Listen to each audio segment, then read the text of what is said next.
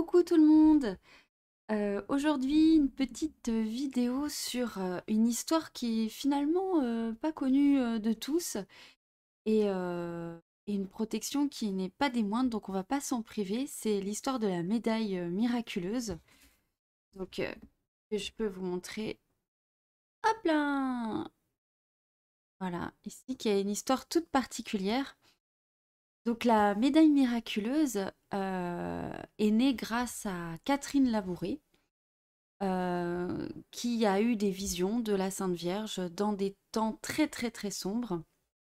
Donc euh, ces scènes se sont passées et ces visions se sont passées à la chapelle miraculeuse rue du Bac à Paris, que je vous conseille vivement d'aller visiter. c'est déjà un lieu magnifique et énergétiquement c'est très très très puissant. Donc c'est vraiment, euh, faut pas se priver. Et c'est vrai qu'on voit des touristes du monde entier euh, venir dans cette chapelle, tandis que bah, les Parisiens euh, la connaissent pas spécialement. Donc c'est assez étrange, hein, comme quoi. donc pour retracer un peu l'histoire de Catherine Labouré, comment a-t-elle eu cette, pourquoi a-t-elle eu cette vision de la Vierge, en quoi la médaille est devenue miraculeuse? Eh ben, je commence maintenant. Donc, euh, déjà, pour situer, Catherine Labouré a une enfance extrêmement, euh, extrêmement modeste euh, et difficile. elle vient d'un petit village en Bourgogne et déjà le premier drame de sa vie, c'est d'avoir perdu sa maman. Et ensuite, sa grande sœur, je crois, celle qui était sa seconde maman, est partie de la maison. Ça a été un deuxième deuil très difficile pour Catherine. Mais elle était vraiment très, très, euh, croyante dans la foi, extrêmement pesante, euh, volontaire, courageuse, donc euh, elle se elle se laissa pas dépérir et elle confia à la Vierge Marie qu'à présent, bah, c'était elle sa maman, étant donné qu'elle avait plus personne pour assurer sa protection, mis à part son père, mais on imagine qu'elle devait se sentir, plus en lien avec sa mère et avec sa sœur. Donc celle-ci, très courageuse, euh, est déjà au service des pauvres, euh, elle est vraiment extrêmement dans la charité et elle fait vraiment beaucoup de travail sur le domaine, euh, enfin là où elle vit. elle fait pratiquement tout dans la maison et s'occupe même de son frère handicapé. Elle est très désireuse de rentrer dans les ordres et elle veut particulièrement les filles de la charité. Excusez-moi pour les termes, mais je crois que c'est Confession Saint-Vincent de Paul, je ne sais plus les termes. Confession. Enfin bref, club, je sais plus.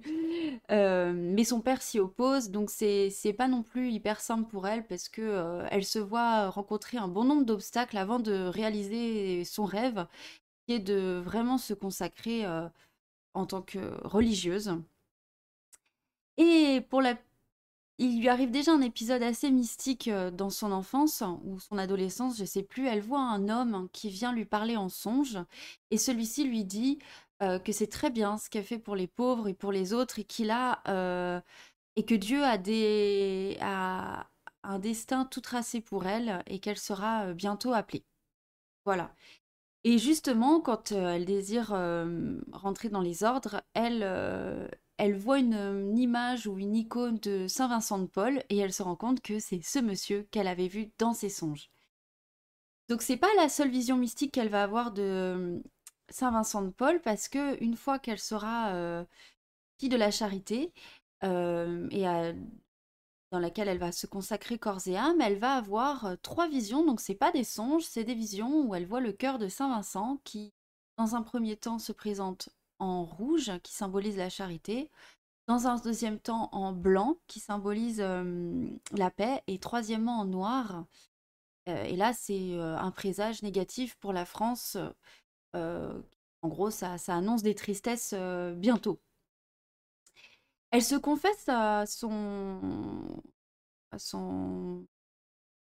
supérieur hiérarchique, on va dire son confesseur, mais euh, voilà, je ne sais plus exactement le terme. Et celui-ci est assez sceptique sur ses visions et ne cherche pas à les ébruiter.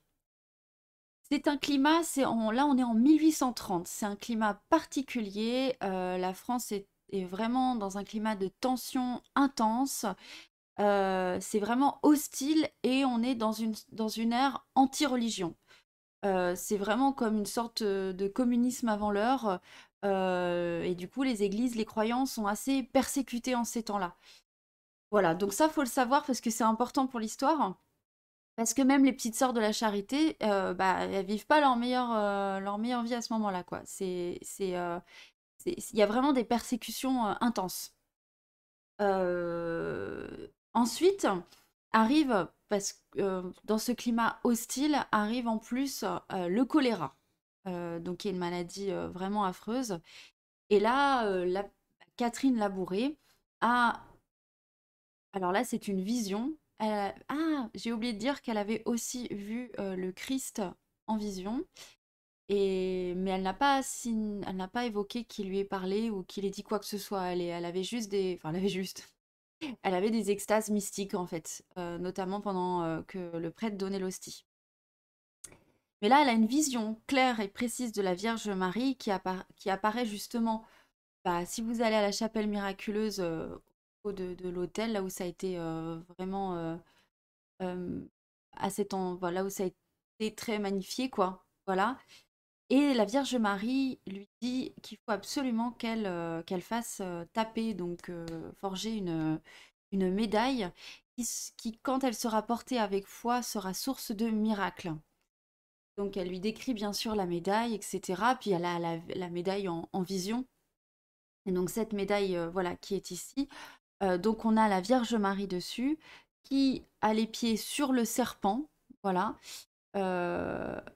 Euh, on voit, on aperçoit que en fait il y a la terre, le serpent au-dessus, la Vierge Marie qui écrase le serpent et qui du coup euh, est au-dessus et surplombe la planète Terre et qui envoie des rayons lumineux mais de couleurs. Vous allez voir, il y a deux couleurs à ces rayons-là, enfin deux forces hein, d'intensité dans les rayons qu'elle envoie de ses mains euh, qui arrivent sur la terre.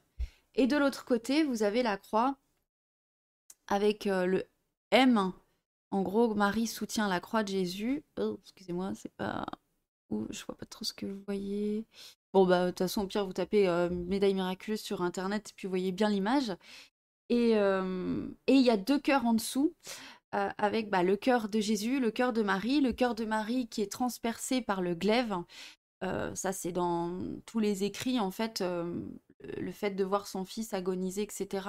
On, lui avait prédit à Marie, avant que tout ça se passe, que son âme serait transpercée épée de douleur, d'un glaive de douleur, je ne sais plus les termes exacts, mais d'une douleur extrêmement intense. Et le cœur de Jésus, lui, il a des épines. Euh, et il y a les douze étoiles également. Et autour, vous avez aussi une inscription. Pour nous qui avons recours à vous. Voilà, Marie conçue sans péché, priez pour nous qui avez recours à vous. Voilà. Donc ça, c'était pour décrire un petit peu la médaille. Donc Catherine en fait part à son confesseur qui, là encore, est sceptique, mais finalement, euh, il y a eu un concours de circonstances qui fait que le secret n'a pas pu rester entre elle et son confesseur et c'est finalement l'évêque euh, qui lui a dit si, si, si, si, euh, on va faire ce qu'elle nous dit. Euh, on va faire taper toutes ces médailles-là et les distribuer au plus grand nombre en indiquant que, bien sûr, c'est la foi qui va porter le miracle de la médaille et non l'objet en termes de fétichisme, quoi. Parce que Marie a bien dit, pour, dire les termes ceux qui la porteront avec confiance. Voilà donc, qu'il fit, donc les médailles se sont vraiment distribuées. Il faut savoir que c'était une époque très difficile où il y a énormément de décès. Pour le coup, on est vraiment dans une vraie. Enfin, les corps jonchaient les sols, quoi. Hein. On était vraie, vraie catastrophe. Donc tout le monde s'est jeté sur la médaille. Et là est arrivé des, guérisons euh, absolument euh, miraculeuses pour le coup, des gens qui avaient déjà, qui avaient déjà le, choléra et qui guérissaient en fait euh, miraculeusement. Et bien sûr, ça c'est, à grande échelle, hein, le chiffre est énorme. Et en fait, le choléra s'est arrêté du coup, je crois, en quelques mois, 3-4 mois. Et elle a été mais, distribuée des milliers de fois, cette médaille. Donc, elle a eu un impact énorme sur Paris à l'époque et euh, ça serait pas peu dire que de dire que ça a sauvé Paris du choléra.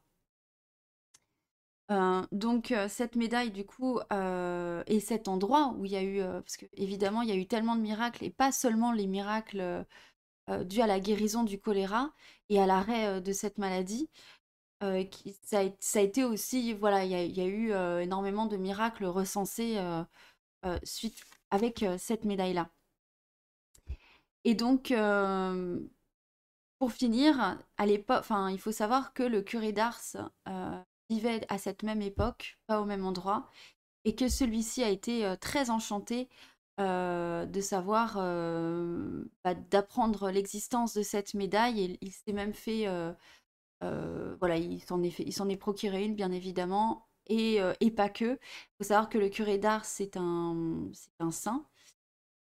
qui a fait lui-même bon nombre de miracles qui s'apparentent vraiment pas de Pio. Voilà, c'est tous à peu près la même chose, euh, bilocation, guérison miraculeuse. Euh, euh, enfin voilà, il y a, Je vous invite, du coup, le curé d'art, ça serait sûrement une autre, une autre vidéo, mais pour dire que lui-même a vraiment adhéré à, à, ce, à cette bénédiction. Et puis bah, pour ceux qui connaissent Sainte Thérèse et Sainte Bernadette, celle qui a été aussi témoin des visions de la Vierge à Lourdes, elles portaient toutes deux euh, des médailles de la, médaille miraculeuse de la Vierge Marie. Voilà, donc euh, on se prive pas de petits miracles, hein, en ces temps euh, un peu parfois hostiles aussi. donc j'espère que cette histoire vous aura plu. Je sais que bon nombre connaissent la médaille miraculeuse, mais, mais c'est vrai que le fait de connaître son histoire encore plus précisément, bah, ça permet de renforcer sa foi. Et renforcer sa foi, bah, c'est toujours ce qui peut permettre justement l'élévation l'élévation pour tous, l'élévation spirituelle. Donc voilà, j'espère que cette vidéo vous aura plu. Je vous souhaite de très très belles fêtes de fin d'année. Je vous fais des gros bisous et puis à bientôt.